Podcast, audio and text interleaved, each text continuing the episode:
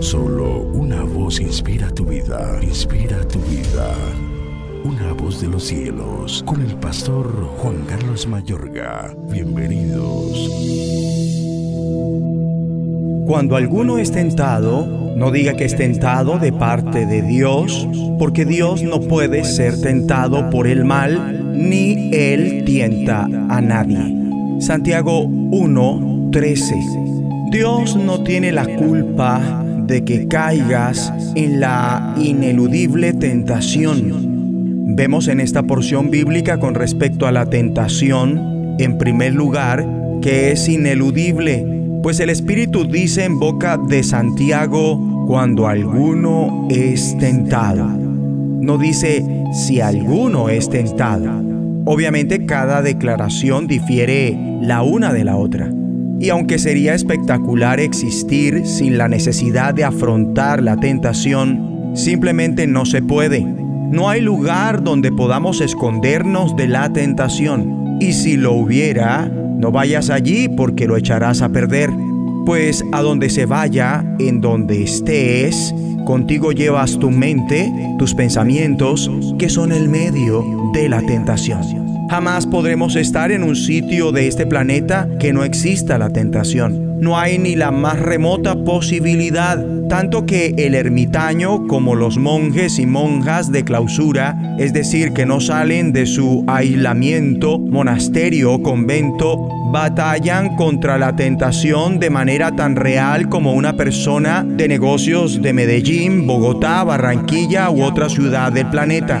El emprendedor que afronta las tentaciones de los riesgos que asume, no batalla ni más ni menos contra las tentaciones que la persona que está de lleno en la obra del ministerio de Cristo. Mi amigo y amiga, absolutamente todos encaramos tentaciones. La tentación es ineludible, no podemos evitarla. Otra cosa que debemos tener clara es que Dios jamás preside la tentación. Si quiere la permite, pero jamás la orquesta. Lo oímos de Santiago porque Dios no puede ser tentado por el mal, ni Él tienta a nadie. Y esto porque Dios es luz y no hay ningunas tinieblas en Él. Esto quiere decir que Dios no tiene nexos con el pecado. Dios es intolerante al pecado, no guía a pecar, pues está absolutamente separado del pecado. Él es santo, santo, santo. Ahora bien, el problema en sí no es estar de cara a la tentación, es entrar, caer en ella. Ese es el asunto. ¿Cómo reaccionamos ante la tentación? Jesús fue tentado en todo como nosotros, pero sin pecado, para que ahora los que somos de la fe en Jesucristo repliquemos lo mismo. Cuando alguno es tentado, no diga que es tentado de parte de Dios. Cuidado con inculpar a Dios de su caída como Adán lo hizo al decirle a Dios que por la mujer que él le dio fue que cayó.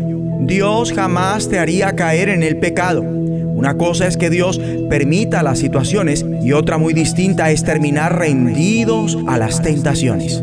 A la hora de pecar, Dios no tiene parte. Más bien la persona es la que desobedeció y se rindió ante la tentación. Con todo esto, tenemos que orar. Acompáñame. Di conmigo, Padre Celestial, la vida que ahora vivo en el cuerpo, la vivo por mi fe en el Hijo de Dios, que fue tentado en todo según nuestra semejanza, pero sin pecado. Ayúdame, ayúdame para replicar lo mismo confiando en Él. En el nombre de Jesús de Nazaret. La voz de los cielos, escúchanos, será de bendición para tu vida. Bendición para tu vida.